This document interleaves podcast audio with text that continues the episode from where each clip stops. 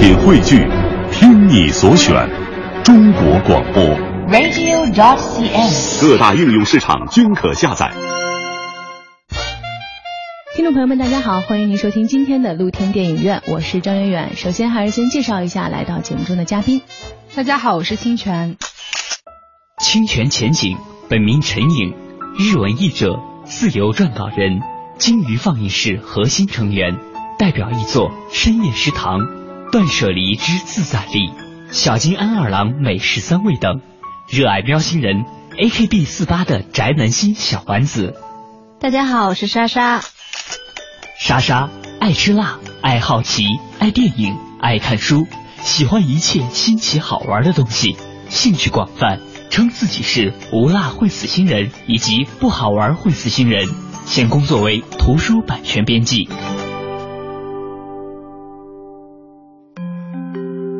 您正在收听的是凡尘工作室电影派第三季露天电影院，今日主题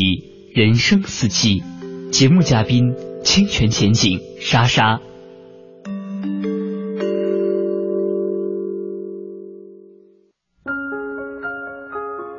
那今天开始呢，我们要跟大家一起呃聊一个可能嗯、让大家都会觉得很有意思，但是呃却又有那么一点点呃电影背后的意义在里面的一个话题，叫做人生四季。从电影看人生四季，其实好像似乎有点野心很大的感觉，因为电影好像总是能给我们不管是一个小时、两个小时或者三个小时，总是在一段时间内凝聚了某一时段内的人物的历史，包括他们的命运。究竟是否能够从电影中看出人生的四季呢？不如我们从今天开始就一起来探索一下人生四季在电影中的表现。那既然是四季，就先说说大家可能很多人都会很喜欢的春天吧。说到春天呢，我们选择的电影呢是来自于小津安二郎在一九五六年拍摄的一部叫做《早春》的电影。我想可能大家提到春天这个概念，都会想到很多万物生发啊，嗯，然后春暖花开啊，嗯、然后这种可能让我们觉得非常充满了希望，然后充满了一切重新开始的那种生命力的这些词汇。但是如果你抱着这种心态去看这部来自于小金导演的《早春》呢，说不定会有一些不同的感受。那么今天呢，我们就不妨来说说对于这部电影的最初的印象。其实我不知道你们两个在看《早春》的时候，对这个电影最初的印象是什么？基本上感受不到春天。我是只有一个情节感受到春天，就是他们出去踏春的时候，嗯，就是 hiking，然后在两边都是田野，中间是一条水泥路，然后一帮人在那边走，嗯、然后其中的两个人就是男主角和那个叫金鱼的女孩，嗯，坐上了一辆卡车，把其他人甩在了后面。因为这个情节就让我想起我们小时候。我大概小学的时候，每年我们学校都会组织春游，然后呢，就是我们要过一条叫做飞云江长江嗯。第三大桥的桥，嗯，然后到梅雨那个地方去，然后穿过那个梅雨镇，到一个有一个瀑布的地方，嗯，然后我们会去那边采杜鹃花，然后在那个瀑布下面的溪水里面嬉戏，然后这过程中，其实，在瀑布上还挺好玩的，但是非常非常的远。然后我们每个人的心情就跟他们踏春的时候，就电影里的那种感觉一样，经常会有人晕倒啊，或者是说怎么怎么因因为身体不好，嗯、所以能够坐老师的车走。嗯、然后我们一帮人在好残酷的踏春，好像觉得，我们就在想，好想生病，就好想现在马上倒下，但是因为我们身体太健壮，就没有办法倒下。然后过程中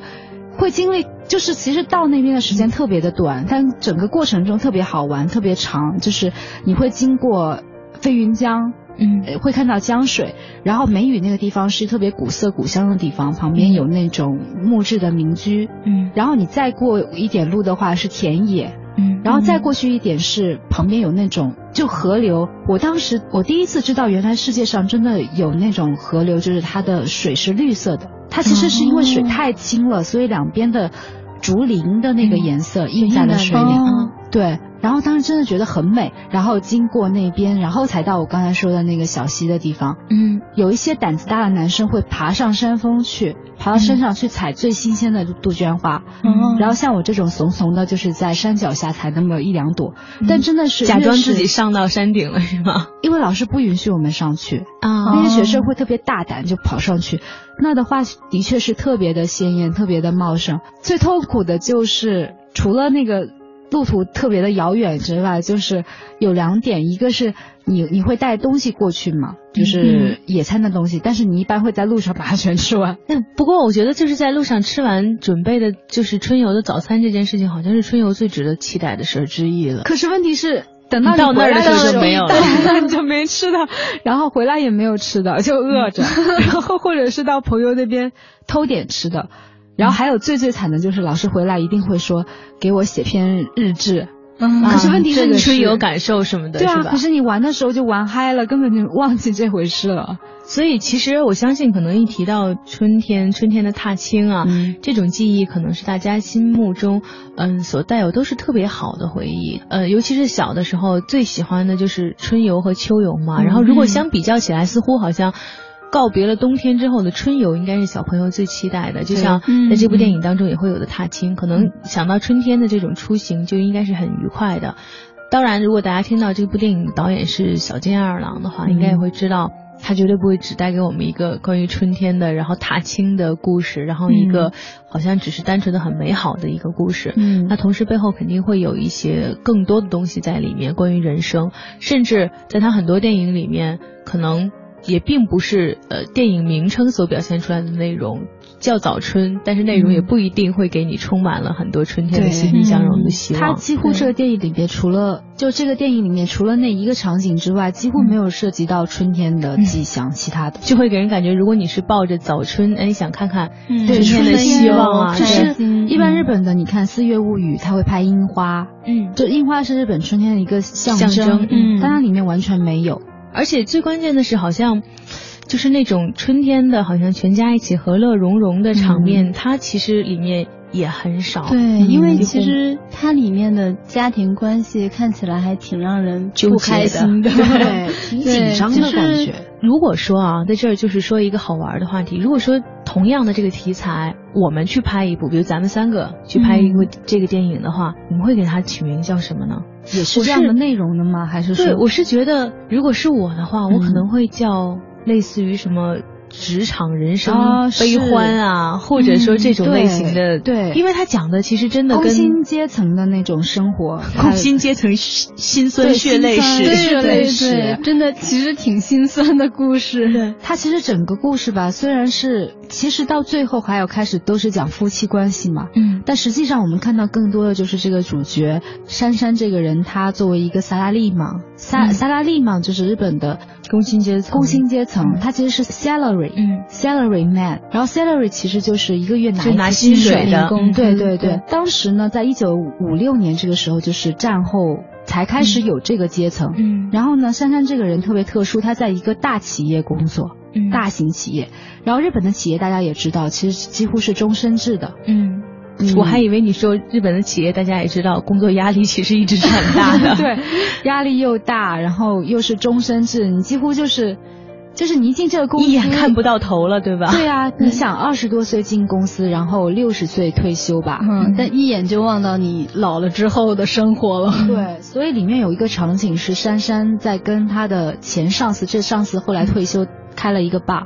然后他旁边坐着一个明年就要退休的老人，他就在那说说三十三年呢、他终于到头了，就累死了都要。嗯，所以这这好像才是我们之前讲过苦役列车，但是如果现在说的话，这种好像看似平静的幸福生活的折磨，从一定程度上好像也是一种人生的苦役。嗯在这部电影当中，其实在这部小津安二郎拍摄于一九五六年的，而且是一部黑白片，对叫做《早春》。其实《早春》里面或者说不是着重的篇幅在说的夫妻关系，但是其实因为小津安二郎嗯他的作品，呃，小津导演的作品，我们也知几乎都是家庭的。嗯在这部电影当中，也是贯穿了这样的一个主题。嗯其实主人公呃夫妻是还算年轻的一对夫妻，只不过他们之间家庭有一点。特殊的情况是，对于一对年轻的夫妻来说，曾经有过一个孩子，但是孩子却早夭了，对。就成为他们家庭生活中的一个创伤或者一个阴影。嗯，慢慢的，随着工作压力以及生活的这种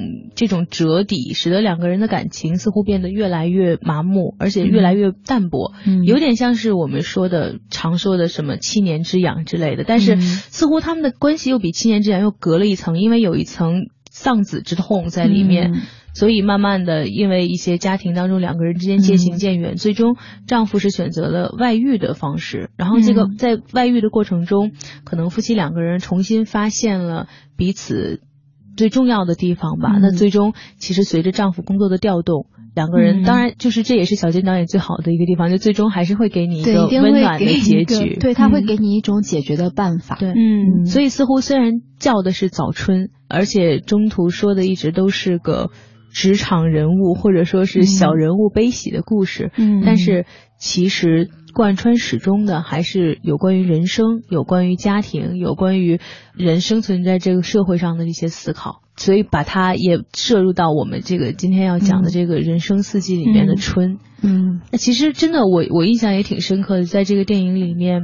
就是好像给你最深印象的，似乎正常情况下啊，嗯。应该听了刚刚那个故事梗概，可能会觉得应该是夫妻关系，嗯，但或者说感情关系是主线，但事实上你印象深的似乎就并不是这些。他小静花了大量的篇幅去描写工薪阶层的那种辛苦，除了刚才我们说的，就是他们三十三年的工作这这样一件事情之外，比如说他们一帮人，就是他的算是同僚吧，公司的同僚聚在一起的时候，他们会在那边埋怨说，每天的生活就在像就像在格子里一样。嗯其实这个的话，我觉得。在北京，或者说甚至是在当下的中国的大城市，很多人都会有相同的体验，就是你早上起来的时候要坐地铁或公交车从一个格子搬到另一个格子对，是吧？从你家里的格子先到地铁的格子里，然后你再到公司这个格子里，这格子里有上司、有下属，有非常难缠的，就电影里说的科长。嗯然后呢，你回到家，还有你的老婆要约束着你，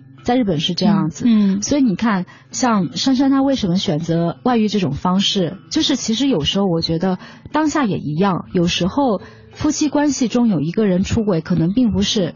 问题，并不在于那个出轨本身，而自而是你们两个人之间可能发发生了一些问题。嗯，对，我觉得其实你像珊珊这个人吧，他跟他的太太的那个分歧，我觉得就是从他战后，然后他开始上班，变成每天就是按时上下班的工薪阶层。对对对。然后他太太还是在家里做全职主妇，嗯然后那他感受到的那种压力，他太太是不会懂的。对就是但其实啊，我觉得公平一点说，他太太承受的那个压力，他也是不会懂的。他在太太做出他太太做出的牺牲，其实就是他待在家里面。对，而且同时要，其实当呃一定程度上，你可以外出工作，然后虽然好像是那种很像是一个格子搬到另一个格子，像是从一个监狱到另一个监狱，他但是生活很丰富他其实是有一个放风的过程的。是你你出去，嗯然后换一个环境，但对于真的他太太来说。从丧子之后，就是、首先丧子对女性就是一个挺大的精神上的打击。嗯那同时，你每天又会生活在那个真的是一成不变的那个生活里。对，其实说实话，其实日本之前，请你看在战前，女性也是这样的生活模式。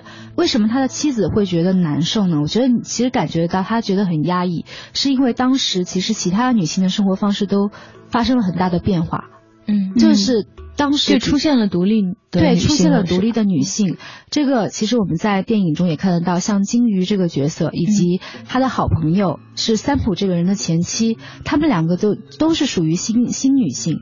他们有自己的经济收入，然后有独立的社会地位，他们甚至有一块自己的公寓，嗯然后他们身上的，比如说洋装、还有首饰、化妆品都可以自己负担，然后有非常丰富的业余生活，想干什么就干什么。包括金鱼，他从头到尾都没有要求珊珊跟他结婚。嗯然后你再在这样一种关系中，就是说在这样一种女性生活方式发生多种变化、有许多可能性的情况下，妻子还是守着一种最传统的方式，可能他就会心里有落差。其实我觉得他的这种落差好像又是无法解决的，因为这个电影是在一九五六年然后上映，而且还是在黑白片的时候上映的这种社会现象。即使我们现在看日本社会，其实对于女性是不是要外出工作，嗯然后是不是要真的就是成为这种职业的新女性，嗯其实也还是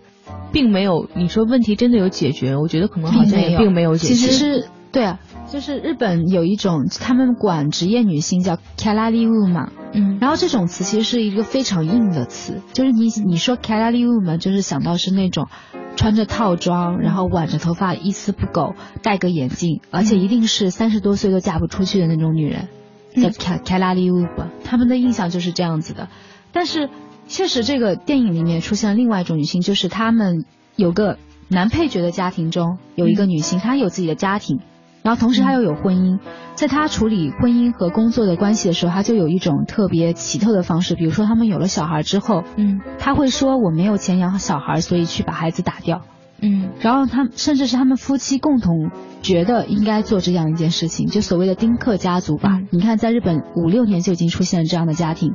然后他们用这个钱来干什么呢？他们并不是真的没钱，嗯因为相对于珊珊家庭来说，他们夫妻俩都在工作。嗯，为什么还是没钱？是因为他们经常要买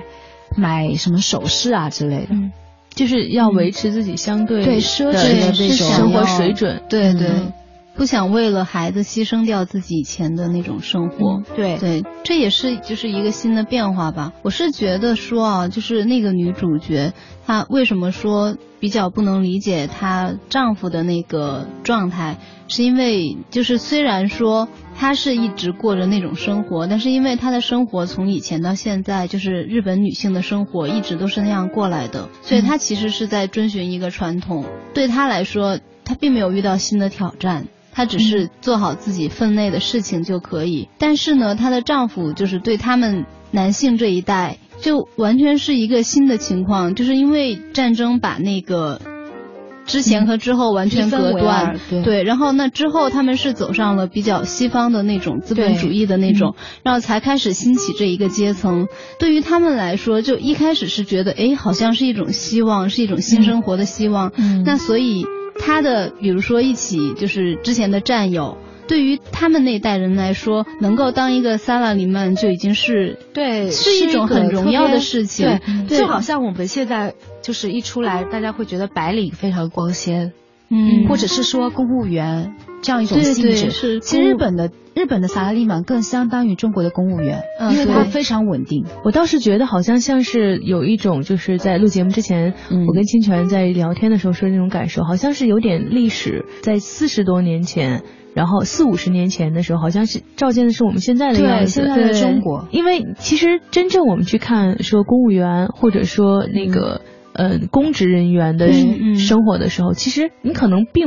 不是特别的喜欢，包括我们身边嗯。可能有跟我们同龄的人，现在也是这个整个嗯。公职人员体系内的，对，他并没有感觉到自己这份自己这份工作多么让人觉得呃激动、嗯或者很嗯向往，大多数程度好像是都是像这个里面珊珊一样，他们既不满意，但是又觉得这是一个好像对生活挺好的选择，嗯然后同时不出来不上不下的东西，不上不下，但同时又让你难以舍弃。对，对因为对他非常的安稳，就好像电影中就说他战友嘛，他战友一个是。呃，反正两个都是个体户，有有一本手艺，然后在珊珊看来就觉得很特别羡慕他们，因为他们有这门手艺，无论到了哪都有饭吃，然后很自由。嗯。大家自己的，像他的形容就是就是那么千万个人里面，你也未必未未有那么门手艺是吗？就是千万个人那么多人，你未必能够成为那个有手艺最后脱颖而出的人。嗯所以你很有可能三十三年，你工作三十几年，你还是一个平凡下影，就是一个普通的社员。对，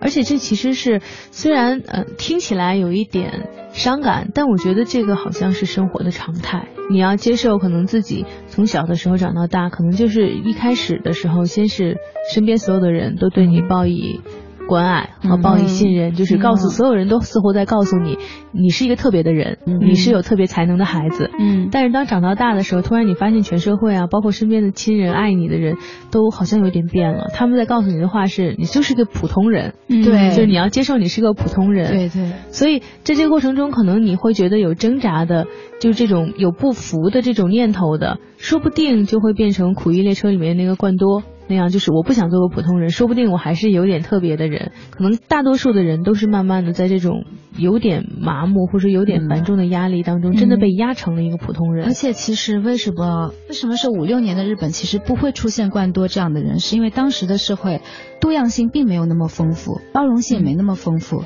其实如果冠多在当时的话，他可能一辈子都会持续那样一种那样一种生活，苦力的生活。当时的确是出现了小，就是小小手工业者、个体户，然后就是萨拉利嘛。其实你的选择的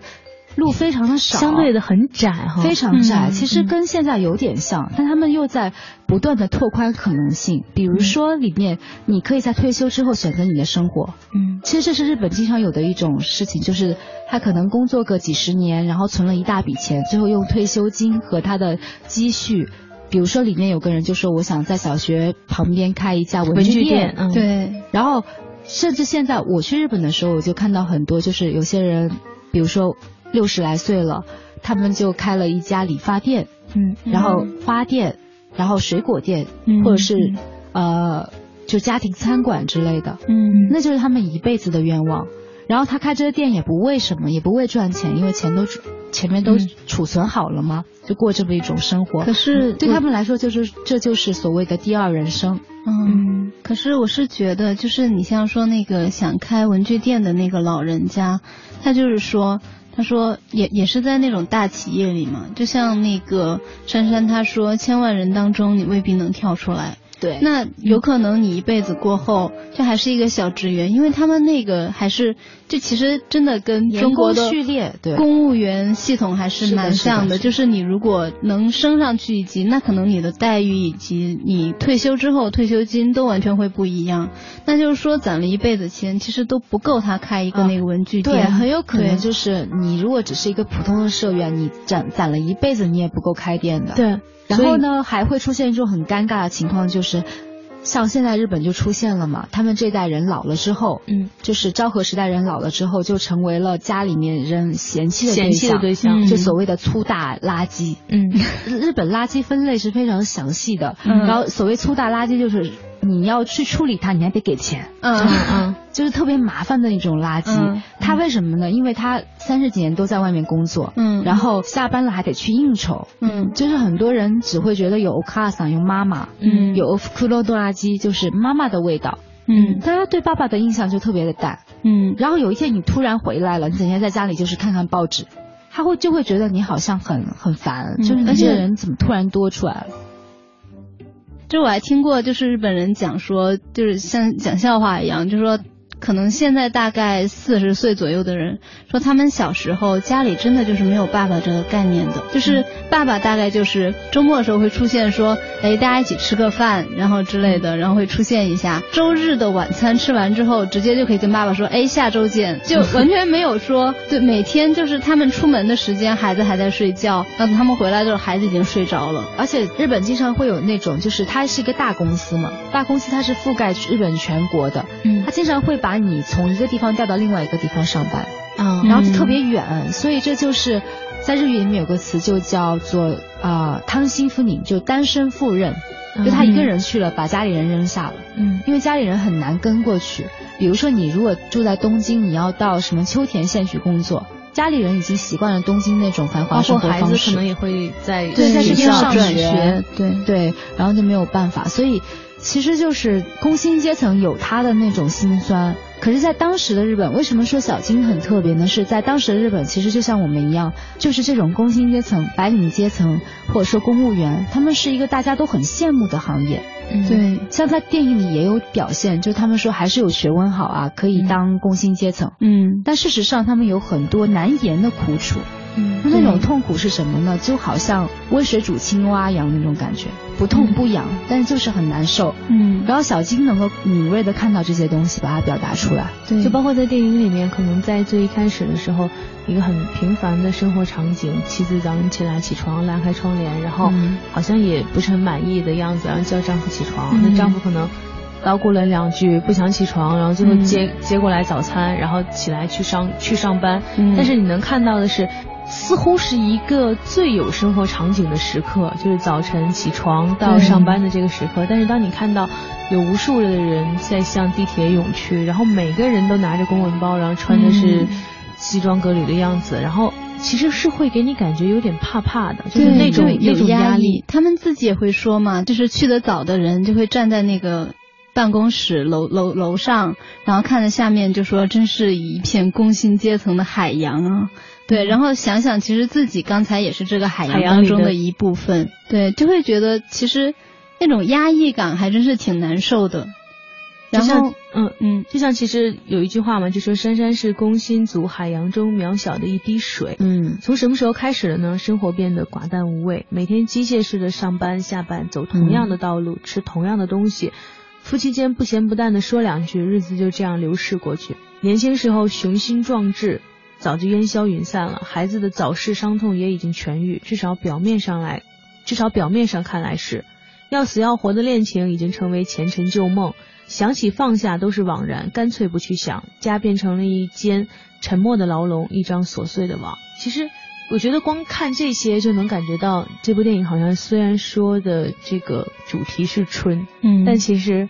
让你感受到的似乎并没有春天该有的那种希望，反倒是一种压力。就是你刚才说的那个早上的那个场景，嗯其实它也很有趣。就是他们邻居住了一家，可能就是比他们要大个十岁左右的那样一对夫妻。然后那，早上就是都是妻子先起床，然后出来互相打个招呼，再回屋。然后他就特别演了一下邻居家的那个家庭的情况。那当然这边就是妻子起来之后收拾自己干自己的，然后丈夫还跟那睡着，然后说哎不是还可以睡五分钟吗之类的。对，然后但是那边的家庭就是就是年纪稍长的那边，就是丈夫就妻子在外边收拾完扔完垃圾回屋的时候，丈夫就在刷牙了。嗯然后那妻子就会说，哎，你今天回来的时候记得买灯泡啊。然后说，哎，那个厨房的水龙头也坏了，你记得修一修。然后丈夫就说，哎，好好好。好像看起来你就明显能感觉到那边就是好像一个比较正常的家庭，嗯就是虽然说的是很琐碎的事情，然后那个妻子也碎碎念，就说，哎，不是昨晚上才跟你说了吗？怎么又忘了？然后丈夫就说，啊，你说什么了？就是可能会发生在每一个家庭早晨起来都会有的。但是你再对比一下女主这边的家庭，虽然说好像也没有什么特别的事情，但是真的那个气氛就要沉闷很多，就是连早上这种的交流都没有。其实我在这个就是这两对家庭的对比当中看到了一些东西，就是其实里面有个场景是隔壁这个比他们年长的夫妇的妻子曾经过来说，我丈夫年轻的时候也有过外遇，嗯，然后她抓到他的情景还挺有趣的，在一个公寓里面，然后她丈夫在磨那个卡茨欧布西，就是煎鱼干，嗯。他们那个煎鱼干不是特别硬吗？特别硬，需要拿那个那个那个好像嗯锤子一样的对对对东西磨它。然后呢，那个女的在切豆腐，嗯然后结果你看她说完这话之后，她回到家里面，她就吩咐她她丈夫说：“你去磨煎鱼干。”然后说：“我今天买了豆腐。当时间过去之后，她会时间会把一些东西淡化，嗯然后让它成为一种，你你可能再提起它，你也不会觉得那么那么痛的一种东西。可是我觉得那个东西其实挺残忍的，而且其实在，呃我觉得在小金导演的这个电影里面，时间淡化的这个概念，其实好像一直是挺温情的，就是他嗯用一种好像温情，然后又有一点让你觉得好像在捶打你心的那种力量，嗯就是那种温情体现出来，你可以把它当成是温情，嗯但是有的时候你想，它有的时候其实也挺。也挺无情的，就包括其实发生在珊珊一家的这个感觉，可能大家都会说，呃，时间会带走所有的伤痛，嗯。但是嗯。是真的吗？就像如果说像他们家的这种到底是丧子之痛，嗯。是带走了真的伤痛呢？还是带走了你伤痛的权利呢？嗯。有很多时候，嗯。就是当你伤痛了太久的时候，嗯。可能经常会看到，包括电影里面也会有这种场景，可能是，家里有丧子之痛，嗯然后夫妻两个人可能都会很伤感。你会发现这个家庭可能走向一种不可抗拒的灭亡，就是两个人明明是相爱的，这个家庭本身没有问题，但是当嗯面临着共同的伤痛的时候，你可能无法去处理。嗯然后当说不定两个人真的不能在一起了，然后分别去生活的时候，反倒能够揭开这一页。对对，当而且其实小金的电影里，我觉得包括《茶泡饭之味》，它都有一种轮回的感觉，嗯就是它里边是似乎始终贯穿着一个理念，就是干净很苦，苦尽很甘。对对，为什么这么说呢？就是我刚才举了一个例子，就是他们隔壁邻居跟他们其实是有一个感觉像轮回的感觉，嗯，因为他们很可能老了之后好变成那个就是样子。再过十几年就是他们的对样子。对他们可能也就是。然后《茶花饭之味》里面那个年轻的他的侄女，那个侄女，她跟她的啊以后恋人也会，就很有可能也会变成女主跟她丈夫之间那样那样一种关系。嗯，所以很多时候我们总在想，就不管是，呃，像在这部电影里面，每一个工薪阶层可能心里面会包括希望自己是有手艺，嗯或者说希望自己将来能够开一个梦想中的店，还是有那么一点希有那么一点期待，是希望自己做出。嗯，跟别人不一样的事情，希望自己过得还能有那么点特别自由嗯对，即使年轻的时候可能日复一日的每天要去上班，嗯被控制像木偶一样，嗯但是希望有一天自己也能在自己人生的那个舞台上唱一回主角。可能每个人都有这种想法，但是最让人悲哀的是，当导演比如说不管是一个小时，还是两个小时，还是三个小时，把这些你的生活拍成了一幕幕镜头的时候，你会发现，可能自己并没有。其他就是你你脑脑海中设想的那个场景那样那么特别，就是那句话吧，就是少年时代里面他说，我以为生活会有更更多，但是其实并没有。对，生活可能就是像珊珊一家这样，好像似乎通过时间的逝去，两个人好像都也不提曾经有孩子去世，但是事实上，我总觉得好像珊珊的太太就在她那种不作为里面，似乎好像有一种，其实两个人之间关系有的时候很奇妙，就是似乎看起来都不在意了，但是都在以自己的方式在意那件事对情。对，其实他太太很在意的，就是就是关于孩子这个事情，因为他们是第一个孩子早夭之后，后来就再也没有怀上过孩子。而且其实对于现在的珊珊他们家来说，就看到他那个邻居的状况，你就会觉得有孩子了也不一定真的就是就能改变问题对，一嗯件一件能让他们真的很好的事情。其实挺讽刺的。你看另外一个家庭，嗯另外一个家庭，他就是我刚才说那个男配角的家庭，嗯他们有了孩子，他们不要的。嗯，然后这个家庭他们想要孩子没有，不过说实话，这有的时候就是人生，就是你想嗯得到的东西，一般情况下，嗯。可能就恰巧是你最不能得到的，而别人唾手可可及的这种东西，对于你来说，你可能嗯。真的是求之不得。嗯我是觉得有时候是就是钱钟书书钱钟书先生说的吧，嗯。就是围城。嗯。你看他的战友有一门手艺了，他会羡慕他，羡慕珊珊，说他嗯能够、能够上班，嗯有一份稳定的工作。然后他呢，他又会羡慕羡慕他的战友有一门手艺，有自由。嗯其其实实，嗯，我觉得就是就是每种生活都有自己的苦，就是每个人都有自己的苦，但是大家在看别人的时候，都会看到别人好的地方，嗯但只会专注自己的苦。其实你看那个，就是他的太太，就是。从客观上来说，其实所有人都在聊，珊珊她的同事也都在聊，就是说有孩子这个事情会有多么的让人困扰、让人辛苦。以他们现在的情况，就是房子也不大，然后挣的也不多，然后工资也不见涨。因为你想，孩子来了之后，如果靠现在的工资，就是很难养活的。那其实如果从理性上来说，他们也知道，就是那个孩子不一定是说。真的那么好的会给，他们带来现在更多快乐现在没有嗯孩子，对他们来说不一定就是坏事。但是呢，就是因为他觉得自己没有，所以他一定想要。嗯就是我觉得有很多时候其实是因为得不到，所以想要，并不是说你最想要的就得不到。嗯。而且最关键的是，好像很多时候在像这部电影里面，好像每一个人都不一定知道自己真正想要的东西是什么，而就是这种不知道想要的东西是什么的这种困惑，使得好像他们的生活，如果我觉得不管是那个隔壁的那对可能年龄更大的那对夫妻，还是说珊珊一家，如果他们都很知道自己想要的是什么的话，可能也不会出现很多的。但是其实为什么说五六年那个社会其实是就这些人的选择，他们很无奈，因为其实社会没有那么大包容性。其实如果是在当代的中国或是日本的话，你可以有多种选择，比如说我可以选择到北京来，然后做一个自由职业者。但当时的话，国家需要他们做什么呢？就是当时日本需要经济复兴，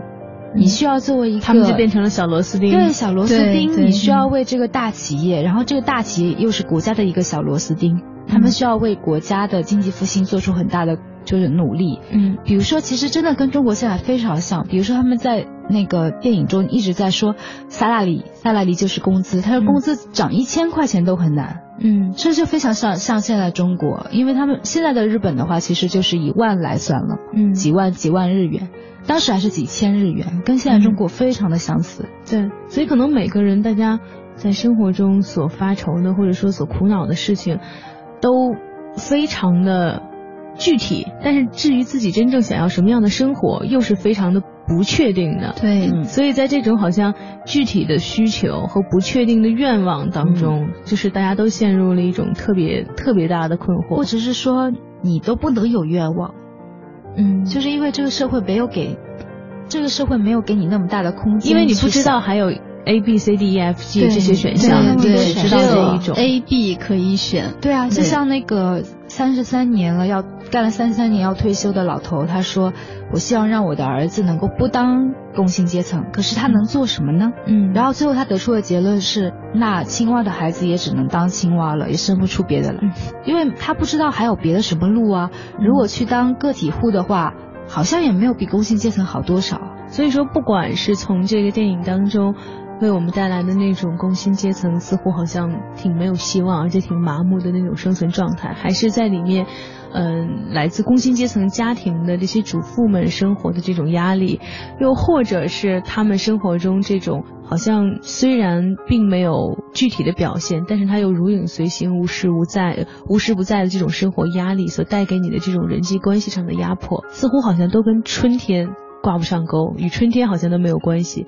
但是，既然是来自于小金导演的作品，最终还是会回归到一个温情的家庭或者说人际关系的主题上。那么，究竟这部《早春》又会在什么角度上给我们温和和惊喜呢？在明天的节目中，我们将继续和您一起来聊这一部《早春》。感谢大家收听今天的节目，欢迎你明天同一时间继续关注露天电影院。